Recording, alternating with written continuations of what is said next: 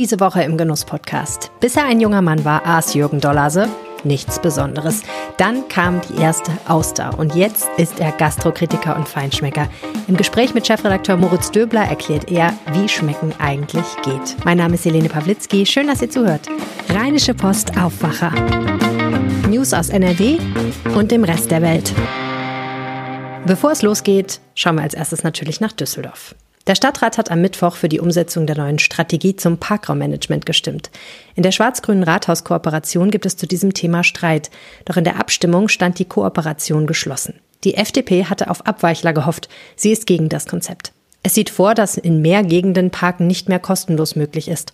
Stattdessen werden Parkautomaten aufgestellt. Anwohner können einen Parkausweis kaufen. Die Preise dafür sollen sich aber voraussichtlich ab Oktober in etwa verzehnfachen. Zukünftig soll ein Parkausweis je nach Gebiet zwischen 240 und 360 Euro pro Jahr kosten. Menschen mit wenig Geld zur Verfügung können einen Rabatt bekommen.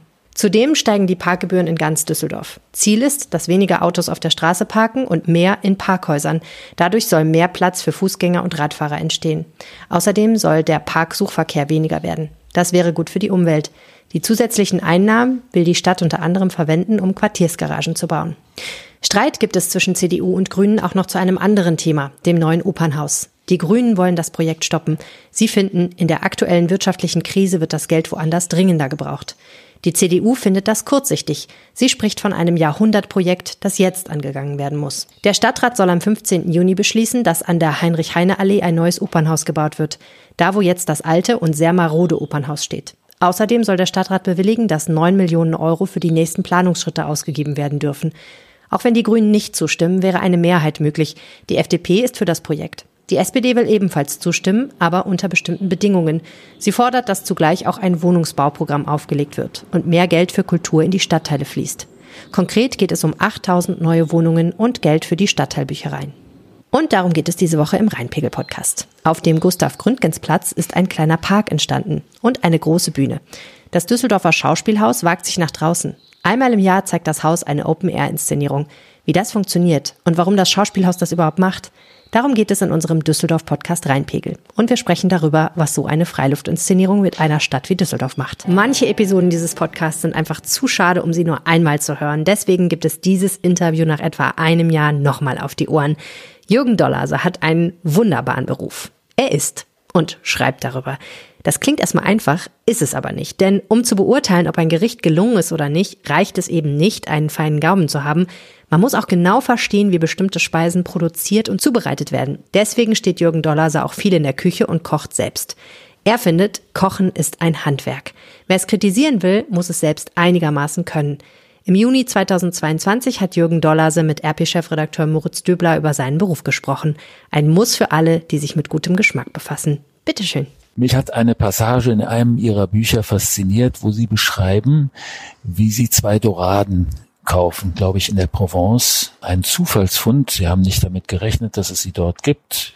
Naja, nicht, dass es sie dort, ich weiß, was Sie meinen, äh, nicht, dass es sie dort nicht gibt, sondern dass es sie so gut gibt. Nämlich montags morgens in einem Supermarkt, wo man an einer Fischtheke und da grinst da ein, da ein Fischer und denkt, der muss gerade aus dem Wasser gezogen sein. Ja, ja und das, das Interessante daran finde ich gar nicht so sehr, dass Sie diese Doraden dort in dem Supermarkt gefunden haben, sondern dann sagen Sie, den Nachmittag verbrachte ich damit, mir Gedanken zu machen, was ich mit diesen Doraden anstelle. Und mir klang das so, als ob das ein ständig wiederkehrendes Moment ist, also eine kulinarische Idee, die Sie den Tag über mit sich rumtragen. Haben Sie gerade so ein Thema wie diese Doraden oder anders, wo Sie sagen, äh, da, damit beschäftige ich mich ja, gerade. Hab, Welches ist das? Hab ich. Das ist etwas, was ein bisschen in den in den Jahren, in denen ich das mache, schon schon lange gereift ist, immer wieder wieder aufgekommen. Das Thema ist, einfaches zu machen und genial, aber aber tatsächlich genial. Aber ich meine das Konkrete, ne? also die Beschäftigung mit einem Fisch oder ja, einem nein, im Moment, im Moment sind es ist eine bestimmte Darreichungsform, okay. nämlich äh, ich nenne es Tatar oder Carpaccio. Das ist ja gerade sehr sehr aktuell, ne? Ja, ne, weil ich glaube, dass diese Form, nehmen wir an irgendwas zerhacken, nehmen wir ja. nehmen wir sagen wir einfach Tomate. Ja.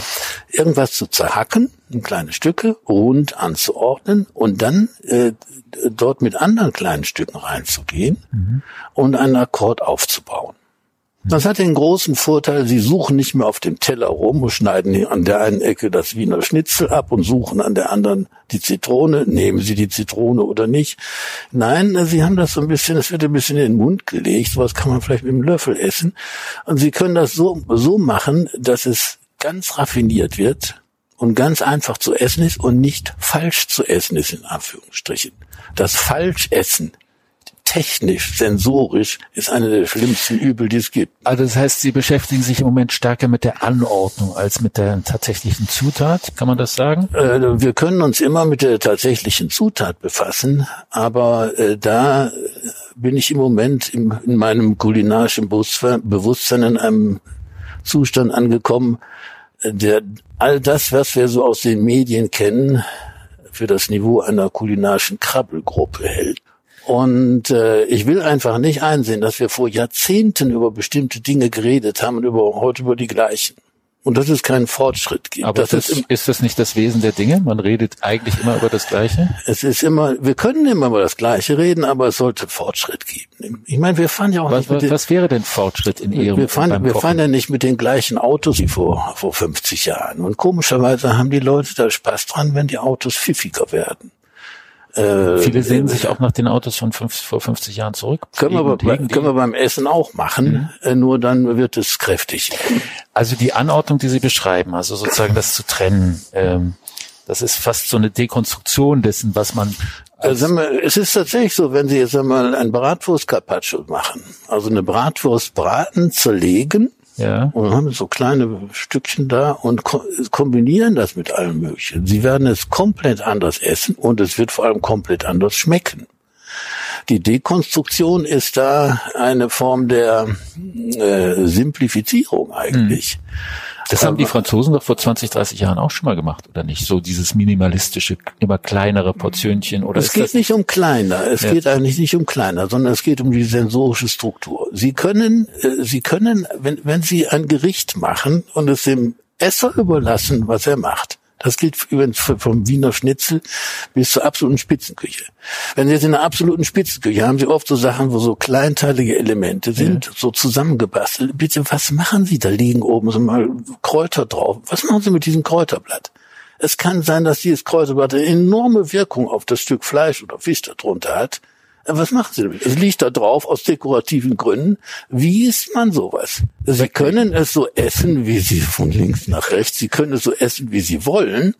Nur, äh, was ist das Resultat am Ende? Wie viel Prozent von dem, was, was möglich wäre an geschmacklichem Erlebnis, hätten Sie auf diese Weise? Ich tippe auf immer so etwa 20 Prozent.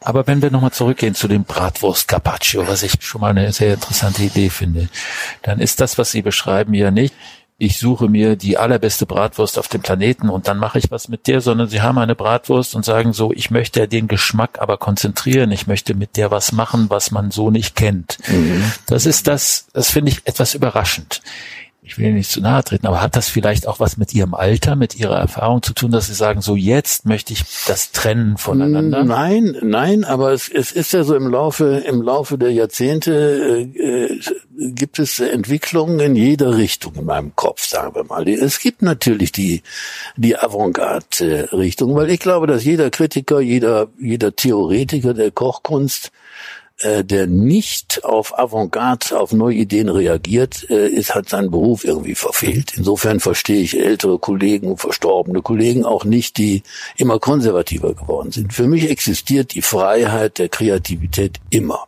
Auf der anderen Seite sieht man, sieht man Mängel. Man sieht Mängel im Verständnis, in der Kommunikation über Essen auf allen Ebenen. Unter den Leuten, den ganz einfachen, den ganz normalen Essern, in den Medien, überall. Äh, und man sieht, dass dort bestimmte Defizite auftauchen. Mehr oder weniger. Die tauchen im Moment eigentlich eher mehr auf, weil die Dominanz der äh, industriellen Geschmacksbilder sehr hoch geworden ist. Defizite meinen Sie was? Defizite beim Verständnis des Essenden oder bei dem, was man essen kann überhaupt. Wir haben Defizite bei den Produkten. Die Leute vergessen, dass äh, es nicht nur im positiven Sinne ästhetisches Wahlverhalten gibt. Ich suche mir aus, was ich gerne esse und fertig und niemand kann mir da irgendwie reinreden. Sondern dieses, äh, dieses Konsumverhalten ist ja gleichzeitig hat ein negatives Abbild. Mhm. Was ich nicht konsumiere, strukturiert den Markt unter Umständen sogar stärker als das, was ich konsumiere. Mhm. Weil gerade beim Essen ist das Spektrum sehr breit und äh, jeder, der keine guten Sachen kauft, vernichtet die guten Sachen mittelfristig. So, und so entstehen im Laufe der Zeit entstehen Defizite. Es entsteht die Sicht darauf, was gibt es denn eigentlich überhaupt nicht zu essen? Was wäre aber eigentlich sehr gut. Und äh, da gibt es zwei Seiten. Einmal die Angebotsseite und natürlich die Erlebnisseite. Also ist überhaupt zum Beispiel, ja, sind heute noch viele Leute in der Lage, sich für ein sehr gutes, sehr pures Produkt zu begeistern. Erkennen sie überhaupt die gute Tomate? Oder erkennen sie nicht mehr, weil sie einen forcierten gedobten, wie ich immer sage, Geschmack gewohnt sind. Ich habe den Eindruck, das kommt eigentlich eher zurück. Die Leute interessieren sich wieder stärker dafür. Die Schlangen vor den Gemüseständen mit tollem Gemüse mm, und das ist, äh, Bäckereien und Fleischereien und so das ist, sind ja da. Ne? Das ist das mediale Bild. Oh, das ist, das äh, wenn ich über den Karlsplatz in Düsseldorf gehe, ist das das Bild, das, was ich sehe. Ja, ja, das mediale Bild ist ja auch ist ja auch, äh, man hat den Eindruck, alle werden Veganer und Vegetarier und dann Sie, kommen irgendwie die Stat Statistiken, dass drei oder fünf Prozent oder was ja. der, der Deutschen sind tatsächlich Vegetarier. Äh, was machen die anderen alle? Mhm. Werden die nicht gefragt? Sie selber sind Jahrgang 1948, also in einer Zeit aufgewachsen, in der durchaus Mangel herrschte, mhm. auch bei den Lebensmitteln. Was war denn Ihr Lieblingsessen, als Sie ein Junge waren? Äh, das ist ganz klar das von meiner Großmutter gewesen. Äh, die hat äh, in den 50er Jahren, die hat so Sachen gemacht, dann Kartoffeln, eine Frikadelle und sagen wir mal Rotkohl. Und, But und, und Butter. War daran irgendwas raffiniert oder? Ja, ich habe, ich war eigentlich ein, ein Problemfall, bis ich 35 Jahre alt war. Als Kind. Mit 35 sind Sie aus der Pubertät gekommen, so ungefähr? ich habe die Rockmusik beendet, äh, nennen wir es mal so. Und ich habe die die Mischung äh, als kleiner Junge wollte ich nur ganz wenige Sachen essen, weil man es immer so ein traumatisches Erlebnis mit einer Gans, die man geschlachtet hat und mit der ich eigentlich vorher immer gespielt hatte. Und äh, ich habe die Proportion zwischen Kartoffeln, Rotkohl und Butter, guter Butter, wie man früher sagte, äh, habe ich, äh, da hatte ich eine ganz klare Vorstellung, wie man das vermatschen muss. Mhm und wie hoch der Butteranteil sein muss, damit das einen guten Geschmack hat. Eher hoch? Den, den habe ich eher hoch, ja. Insofern, äh, mit solchen Sachen bin ich ganz gut durchgekommen. Die prägen mich bis heute. Zum Frühstück esse ich, äh, die Kollegin fragte beim Einstellen der Geräte, ja. wo wir mit aufnehmen wollen, was haben Sie zum Frühstück gegessen? Ein Brötchen mit Emmentaler Schmelzkäse. Ach. Die pure Kindheitsfixierung. Das heißt, das, das, das, das sind so Sachen, die... Das ist ungefähr das allerletzte. Ne? Ich kann Ihnen jahrelang Vorträge über sämtliche Käsesorten ja. halten. Äh, das esse ich zum Frühstück. Ähm, das ist geblieben aus der Kindheit. Äh, die war sehr einfach. Ich möchte meine Großmutter da nicht in den Rang von irgendwie der berühmten, superkochenden Großmutter. Nein, wir hatten ja Mangelwirtschaft in den mhm. 50er Jahren. Da gab sowas alles nicht. Und man ist halt sehr, sehr einfach auf, aufgewachsen. Äh, viele Sachen mochte ich nicht. Meine Mutter war auch keine Superköchin. Und äh, so wurstelte man sich dann irgendwie durch. Und als ich dann äh, Rockmusiker wurde, ja sehr früh mit, mit 21 Jahren Profi, da hat sich das fortgesetzt. Ich war zu diesem Zeitpunkt, wir reden von Anfang der 70er Jahre, übrigens äh, schon vergleichsweise regelmäßig in Gourmet-Restaurants. Als Chef der Gruppe haben mich die Plattenfirmen bei so offiziellen Anlässen immer mal mit anderen Journalisten, äh, auch im In- und Ausland, auch in Paris, da landete man in Gourmet-Restaurants. Und ich wusste regelmäßig nicht, was ich eigentlich da essen soll. Ich hatte immer Panik da. Sie haben Ihre Band angesprochen, die Wallenstein hieß, ein Jahr vorher gegründet als Blitzkrieg. Ähm, das ist also eine Phase Ihres Lebens, die Rockmusik.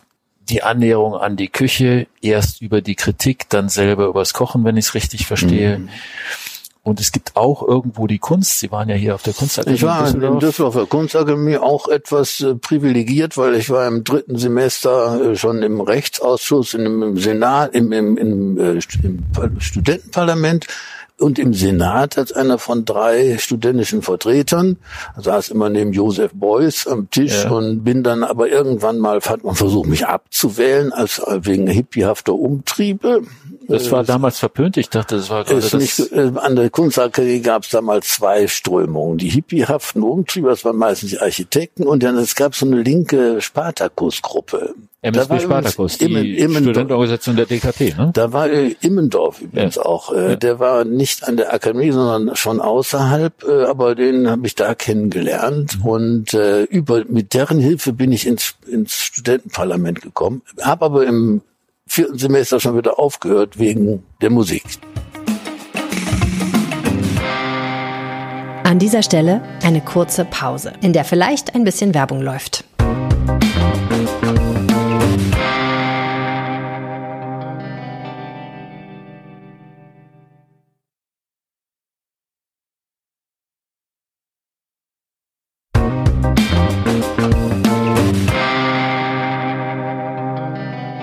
Wenn wir diese drei Bereiche nebeneinander stellen, was man ja nicht kann, aber wenn wir uns mal so nebeneinander vorstellen, wo würden Sie sagen, haben Sie die größte Perfektion, die größte Leidenschaft erreicht? In der Musik, beim Kochen oder beim Malen? Also ich mache sicherlich im Moment beim, mit dem Kochen habe ich äh, sicherlich die größten Fortschritte gemacht, weil ich auch relativ lang dabei bin. Jetzt bin ich ja schon seit, also ich schreibe für die FAZ seit 1999 und kochen tue ich seit Mitte der 80er Jahre.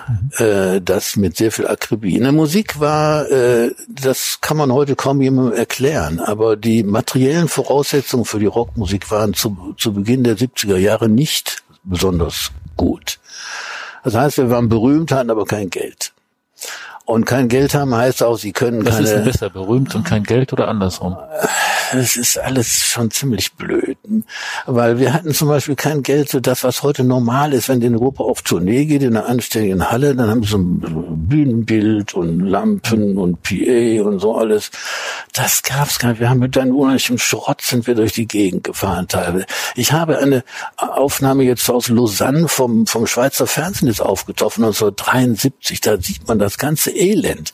Das ist vom Ton her sehr, sehr gut, was die da gemacht mhm. haben, die Schweizer. Wir kamen dahin mit irgend so ein paar kleinen Verstärkerchen als PA. Ich hatte auf der Bühne immer ziemlich viel, um Krach zu machen, aber so als PA fast nichts. Äh, keine Lightshow, kein Bühnenbild, nichts. Wir kommen in die Halle in Lausanne, ein Riesending, und sehen überall Kameras stehen mit, mit, mit äh, mhm. Schienen zum Rumfahren. Äh, das war typisch. Man war berühmt, in gewisser Weise in bestimmten Kreisen und man hatte noch nichts. Man hatte überhaupt noch nicht die technische Voraussetzung. Insofern konnte man, und das war bei den Platten auch so, manchmal hatte ich, ich glaube, eine von den LPs, die ich gemacht habe, musste ich in einer Woche schreiben. Also am weitesten entwickelt, haben Sie gesagt, äh, haben Sie sich beim Kochen, also selber kochen, nicht nur drüber schreiben. Was fehlt Ihnen denn noch? Äh, es ist tatsächlich so, dass man diese, äh, ich sehe die Kochkunst insgesamt äh, als eine, eine Kunst, die sich lange Jahre wie eine Pyramide entwickelt hat. Man wusste, wo die Spitze war, alles strebte dahin. Zumindest in Frankreich, in Deutschland war das mit einigen Brüchen immer. Und äh, dann entwickelte sich seit, etwa seit den frühen 90er Jahren eine moderne, die dafür gesorgt hat, dass auf dieser Pyramidenspitze jetzt eine neue Pyramide steht, andersrum. Und das führt ganz automatisch dazu, dass man heute sagt, nicht ich weiß, dass ich nichts weiß, das ist Quatsch. Ich bin sehr zufrieden mit dem, mit dem, was ich alles weiß, da kann man eine Menge mitmachen. Aber das, was man machen könnte, wird wahnsinnig viel. Ich habe, ich bin ja immer sehr kreativ und schreibe immer sehr viele Rezepte auch. Ich habe eine ganze, ganze Reihen von von Projekten, an denen ich immer gleichzeitig arbeite. Und es werden eigentlich immer mehr äh, statt, statt weniger. Es ist wirklich nicht zu fassen. Ähm, wenn man sich, äh, wie ich das machen durfte, muss man dann sagen, wirklich so lange Zeit intensiv damit befassen kann und auch solche Bücher schreiben kann, ähm, wo man da auskommt. Mhm. Da muss man tatsächlich zum Beispiel auch sagen, dass solche Leute wie Frank Schirmacher von der FAZ der leider verstorben ist, äh, eine Öffnung des Feuilletons zum Beispiel betrieben hat, die äh, in gewisser Weise genial war. Ich durfte ja machen, was ich wollte. Äh, habe ich Sie richtig verstanden? Ich habe Sie gefragt, was fehlt Ihnen als Koch? Noch zur Perfektion oder einem äh, näheren ich, Grad? Ich weiß nicht, wo die Perfektion liegt. Die ist ja auch beim Schmecken so. Ich gelte als einer der, der Leute, die am besten schmecken können. Und äh, vieles davon ist reines Training und nicht unbedingt Talent, weil Wie ich glaube, viele Leute können. Wie trainiert man schmecken? Äh, indem sie aufhören Viel zu, essen und trinken? Nein, nicht essen, sondern schmecken. Okay. Die Zuwendung auf das, was sie zu sich nehmen, ist, ist vielen, ist vielen Leuten fast unbekannt. Es kommt, es kommt ja immer nur zu einem schnellen Abgleich mit den Vorlieben. Man, man nimmt was, so riecht dran und so, alles sieht gut aus, äh, riecht gut und dann steckt man es im Mund und sagt, oh lecker und fertig. Ne? Mhm. Äh, was da tatsächlich alles passiert, im Übrigen nicht nur äh, sensorisch, also geschmacklich, sondern auch, äh, auch psychisch ist vielen ja gar nicht, äh, gar nicht bewusst. Das, was Sie beschreiben, vielleicht tue ich Ihnen Unrecht, aber so kommt es mir vor, ist, geht aus von der französischen Küche, äh, das ist der Dreh- und Angelpunkt und es gibt deutsche, rheinische, was auch immer Küche, aber asiatisch spielt keine Rolle bei Ihnen? Finden Sie äh, interessant? Doch, doch, aber äh, wir sind wir sind eigentlich hier sehr weit entfernt davon. Einmal einmal äh, können wir müssen wir natürlich trennen zwischen dem, was jetzt so so an Routine auf das Produkt bezogen ist. Mhm die Routine, die viele äh, Japaner haben im Digestieren von Fisch und Unterscheidung zu machen zwischen Fischqualitäten, ja, ja. da kommen wir gar nicht mit. Also da können wir nicht mithalten. Können wir nicht mithalten, da haben wir keine Tradition. Mhm. Die sind wirklich völlig wahnsinnig da. Japanische Supermärkte sind für, für deutsche Verhältnisse also ein unfassbarer Ausbund an Differenziertheit, das gibt's gar nicht.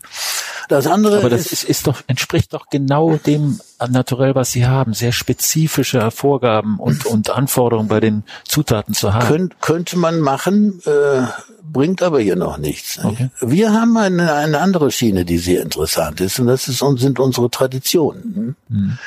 Und das Spiel, ich nenne es assoziativen Kontext. Das Spiel mit dem assoziativen Kontext, das ist, ich unterscheide das von oder finde diesen Begriff besser, ich habe ihn erfunden dafür, äh, als Emotionen, weil mir Emotionen zu weit sind, äh, zu schwammig. Assoziative Kontext kann ja alles sein. Es kann eine sehr positive Erinnerung sein, es kann aber auch das Gegenteil sein. Beim Essen spielt beides eine Rolle.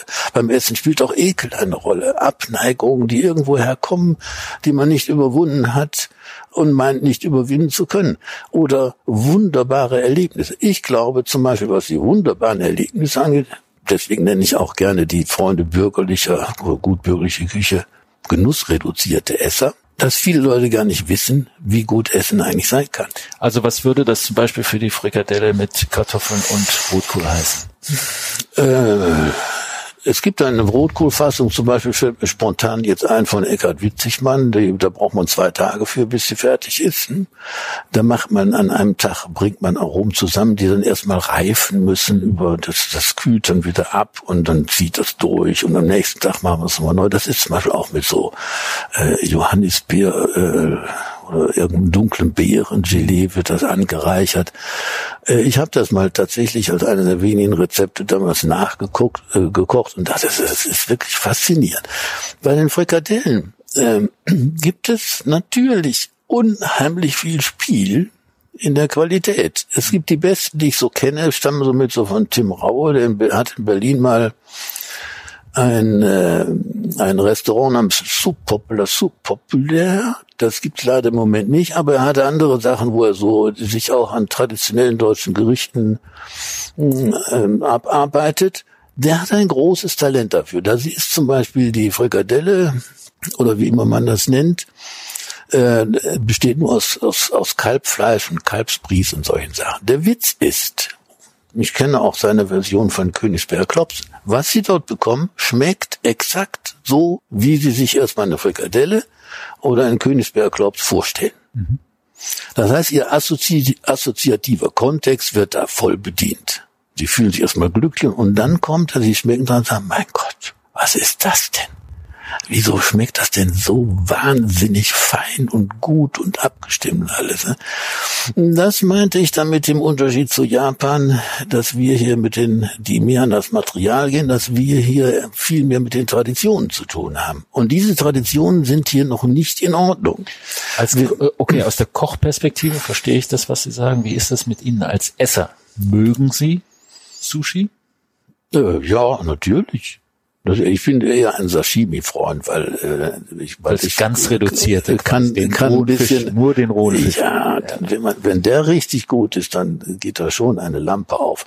Mhm. Äh, Sushi, wie man es hier so in den Supermärkten bekommt, ist ist ist, ist einigermaßen grauenhaft. Ne? Ist grauenhaft, ja. muss man wirklich sagen das ist wirklich ein, in einem, auf einem Level angekommen, wo man, wo man, die Idee ist schon gar nicht mehr die gleiche wie in, wie in Japan. Nein, ich meinte mit den Traditionen, meinte zum Beispiel, äh, wir haben ja in unseren, wir haben noch kein Drei-Sterne-Restaurant in Deutschland, das sich mit Traditionsrezepten befasst. Mhm. Ich habe immer mal, immer wieder mal den Begriff Schweinshax in einem Drei-Sterne-Restaurant. Wenn wir das mal haben, mhm. äh, dann sind wir ein Stückchen weiter. Ne? Man muss auch erstmal in Deutschland überhaupt, glaube ich, äh, die Idee bekommen, dass das, was es gibt und was die Traditionen hergeben, auf keinen Fall schwächer ist als in anderen Ländern. Mhm sondern dass wir mit diesem Ausgangsmaterial, mit diesem, mit dieser Geschichte eine wunderbare Küche machen Beim können. Beim Wein sind wir da schon ein bisschen weiter, ne? Es gab ja den, der wir deutsche Wein weiter. war ja verschrien und gut, ist ja auch heute noch die die die Ausländer blockieren das. Mhm. Sie können schon im, im Elsass, wenn Sie im Elsass Pinot Pinot Noir trinken, mhm. ähm, dann äh, werden Sie lange suchen müssen, bis erstmal bis was Vernünftiges gefunden haben. Jetzt mal ganz rustikal gesprochen und dann fragen Sie jetzt, haben wir mal, wieso haben Sie denn hier mit Pinot Noir, haben Sie irgendwelche Probleme? Gehen Sie mal hier eben rüber, Kaiserstuhl mhm.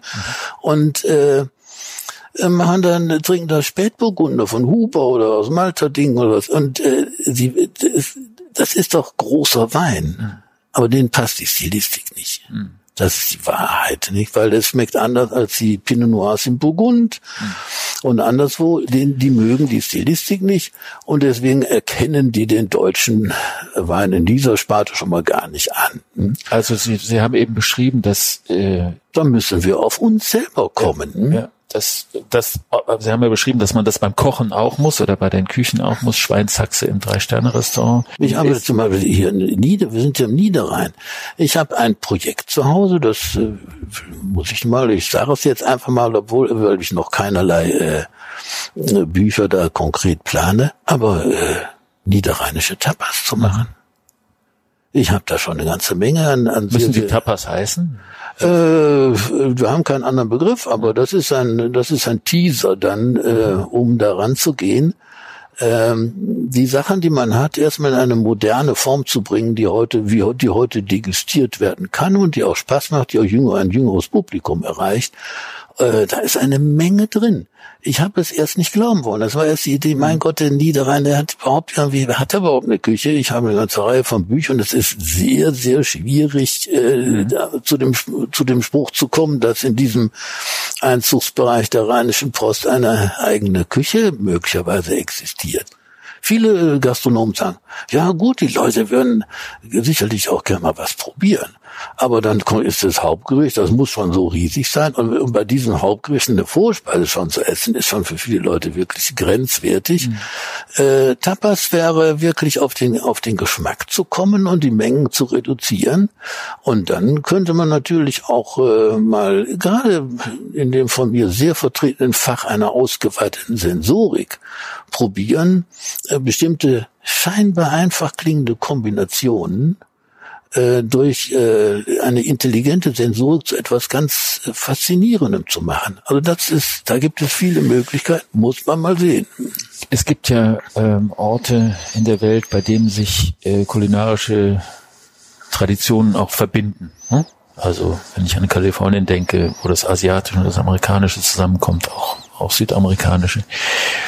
Finden Sie sowas eigentlich im Prinzip interessant oder sind Sie eher jemand, der sagt, ich möchte eben wie Sie eben beschrieben haben, das Niederrheinische oder das äh, Elsässische. Nein, das, das Kreative bleibt immer. Das, dafür, da gilt das, das Gleiche, was ich mal zum Kreativen gesagt ja. habe. Das Interesse an Kreativen habe ich immer Egal was, egal wie, da können die Leute noch so schnell. Ich habe Sachen gegessen, die darf man gar nicht erzählen, aber äh, Carpaccio vom rohen, rohen Pferdehirn mhm. oder sowas. Ne? Bringt das was? Äh, ich esse das dann und dann ich Schmeckt bin das? absolut schmerzfrei.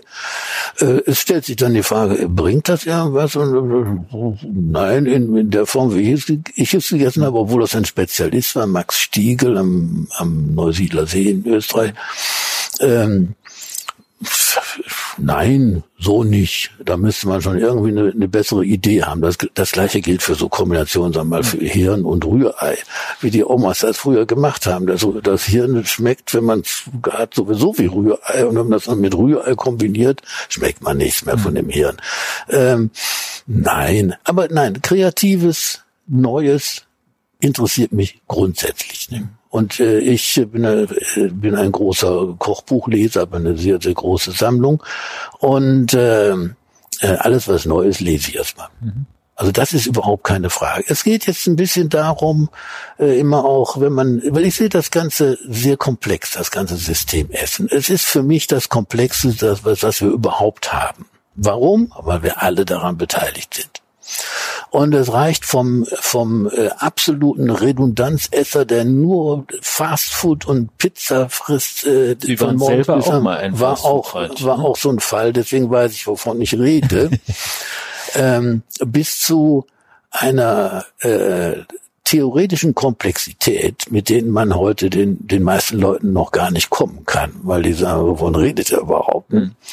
Ich habe das in der FAZ, in der Geschmackskolumne teilweise gemacht, aber äh, da muss man dann auch, selbst da muss man schon manchmal auf die Bremse treten und sagen, so, also gut, es ist, äh, es ist jetzt, es wird jetzt wirklich zu schwierig. Ne? Ich könnte endlos mit Ihnen weiter übers Essen, Kochen, Denken reden, Herr Dollar. Also das macht unheimlich Spaß. Ich würde vielleicht enden, weil wir müssen langsam in die Zielkurve, vielleicht enden mit der Frage, Sie haben beschrieben, als Kind Frikadelle, Rotkohl, Kartoffeln ähm, war das Leibgericht. In einer Zeit des Mangels, muss man glaube ich in Klammern dazu sagen, gibt es heute ein Leibgericht, wo Sie sagen, also wenn ich das kriege, geht mir auf jeden Fall das Herz auf? Nee, Nee. Ist vorbei, ne? Nee, ist vorbei. Ich hab, ich war ja, meine Frau hat mich ja dazu gekriegt, mich überhaupt äh, für Essen zu interessieren, weil ich eine Blockade hatte, noch bis Anfang der 80er Jahre. Als diese Blockade einmal gebrochen war, äh, ging allerdings, ging sämtliche äh, Zäune runter. Und ich bin zu einem, äh, einem Esser geworden, der absolut alles isst, aber wirklich absolut Wusste, alles. Ist Ihre Frau sicher, dass sie wusste, was sie tat? Als äh, doch, weil sie hat davon sehr profitiert, aber ist bis heute mein härtester Kritiker. Wenn ich, okay. ich koche ja immer zu Hause, wenn ich zu Hause bin, und das muss ja was Anständiges sein. Ähm, nein, nein, äh, das ist, ähm, das ist eine Entwicklung, die ist eigentlich ganz gut gelaufen, ja. Ihre Frau kocht nicht? Oder Nein. nicht für Sie? Nein, nicht mehr. Nicht mehr. Das heißt, Sie haben Sie, hat sie irgendeine Rolle in der Küche? Äh, nein. Also es, sie muss es, jetzt auch nicht irgendwie den Abwasch übernehmen oder es, so. Das wäre ja ein bisschen Aber unfair. wehe, ich mache irgendeinen Unsinn. Dann passiert was. Wie sagt mir das dann? Die regt sich dann echt schon mal auf. Ne? Ich, ich habe zum Beispiel die Angewohnheit, so aus den Discountern schon mal so die Weine zu testen. Das, das macht sie eigentlich gar nicht mitmachen. Ne? Diese so Sie möchte einen richtigen parfümierte italienischen ja. Negro Amaro oder weiß der Teufel was. Wieso das, machen Sie das? Äh, das äh, ich mache das, weil es mich interessiert, einfach, einfach rein fachlich. Hm? Also es gibt kein Leibgericht mehr, es gibt offenbar nicht mal mehr einen Lieblingswein. Nee, ist alles, was gut ist, ist gut. Alles, was gut ist, ist gut. Und zwar in allen Richtungen. Nicht? Wenn ich kann in Frankreich, man muss ja schon wirklich Frankreich, da gibt's ja noch manche so Traiteure nennen, die das, die bauen Pasteten, das, da gibt's in ganz Deutschland nirgendwo mehr, glaube ich. Vielleicht ja. noch. Äh, man, man, man hält es nicht aus, wenn man das sieht vor. Das ist wie Blätterteig und Mayonnaisen und sowas. Da werde ich mir, werde ich mal ganz, muss ich alles probieren genauso wie irgendwas, was komplett frisch ist und was ich roh mache. Alles, was gut ist, ist gut. Alles, was, was gut ist, ist gut. Ist ein angemessenes Schlusswort. Das ist spannend vor allem. Ja. Gutes ist spannend. Gutes ist spannend. Alles, was gut ist, ist gut. Herr Dolase, ganz herzlich. Ich danke Ihnen. Hat Spaß gemacht. Danke. Das war der Aufwacher für diese Woche. Danke fürs Zuhören. Feedback an aufwacher.rp-online.de oder per WhatsApp an 0160 80 80 844. Habt eine wunderbare Woche. Tschüss. Mehr Nachrichten aus NRW gibt's jederzeit auf RP Online. rp-online.de